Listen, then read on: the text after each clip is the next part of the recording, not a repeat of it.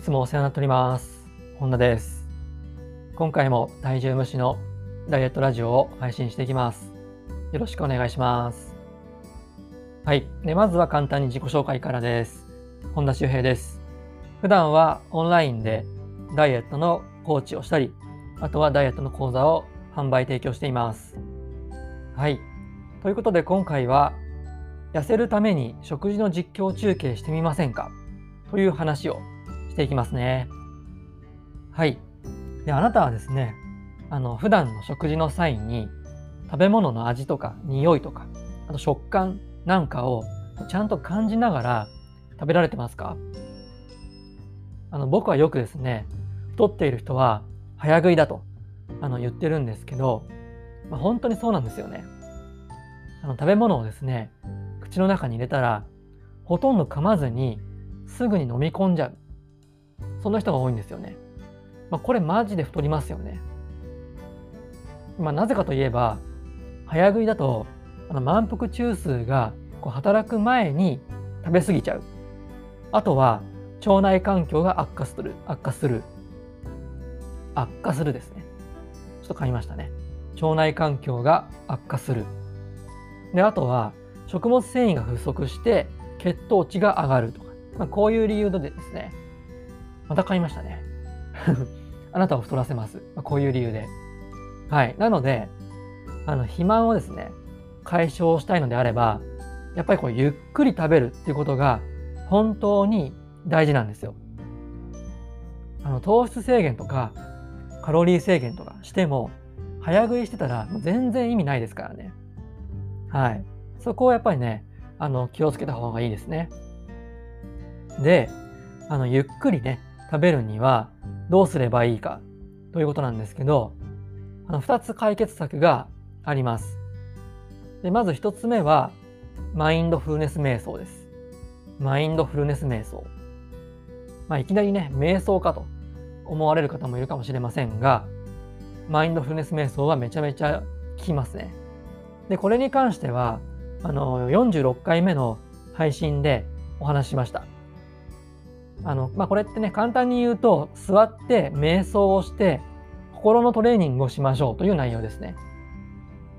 で、僕はですね、あの、トゥルーネイチャーっていうところの認定の、その指導者資格を持っているので、マインドフルネス瞑想のですね、効果の凄さを、まあ、身をもって知ってるわけですね。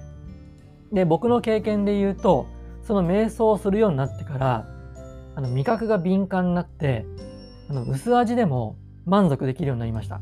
まあ、それによって、こうゆっくりね、その味わって食べられるようになりました。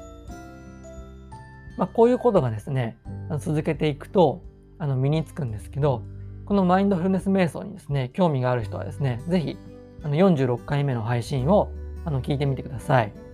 で、その配信のところに、あのマインドフルネス瞑想のやり方の動画も URL を貼ってありますので、そちらぜひ参考にしてみてください。はい。で、あと2つ目の解決策が、食事の実況中継ですね。これなかなか面白いですよ。あの、食事の際に、心の中で五感を使って実況中継するんですよ。で、五感っていうのは、視覚、聴覚、触覚、味覚、嗅覚ですよね。で、これらをフル活用して実況中継するんですね。例えば、あの、ステーキを食べるときに実況中継するとしたら、まずは視覚で、あ、焼き加減、焼き加減はミディアムレアだなと。で、聴覚で、こう鉄板の上でジュージュー鳴ってる音を聞くと。で、触覚は、あの、豚肉よりも噛み応えがあるなとか。で、味覚は、噛めば噛むほど甘く感じるなと。で最後嗅覚はあ牛肉と塩コショウのいい香りがするなとか、まあ、こんな感じで、まあ、こういう要素を取り入れながら心の中で実況中継するんですよね。まあ、こうするとですね何が起こるかというとあの食べるスピードがゆっくりになるんですよ。まあ、ゆっくり食べないとですねあの実況中継できないわけですよね。早食いだったらできないわけですね。で、やっぱりこのゆっくり食べるっていうのは、あの、太らないんですよね。ゆっくり食べると太らないというのは、ちゃんとしたですね、あの科学的根拠のあるダイエット法なんですよ。で、これができるようになれば、あの適度な、あ、適度じゃないや、糖質制限とか、カロリー制限とかね、あのそういうことをしなくても、あの十分に痩せられます。ぜひですね、あなたも食事の実況中継をして、ご飯をゆっくり食べられるように練習してみてくださいね。はい。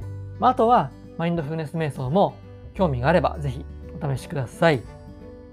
はい。それでは今回の内容をまとめていきましょう。まず1つ目は、早食いは太る。で2つ目が、ゆっくり食べるために五感を使って食事の実況中継をする。で3つ目が、ゆっくり食べられれば糖質制限やカロリー制限をしなくても痩せられる。こんな感じですね。今回はこの3つのポイントをぜひ押さえておいてください。はい。それでは最後まで聞いてくださってありがとうございました。次回の配信もよろしくお願いします。お疲れ様でした。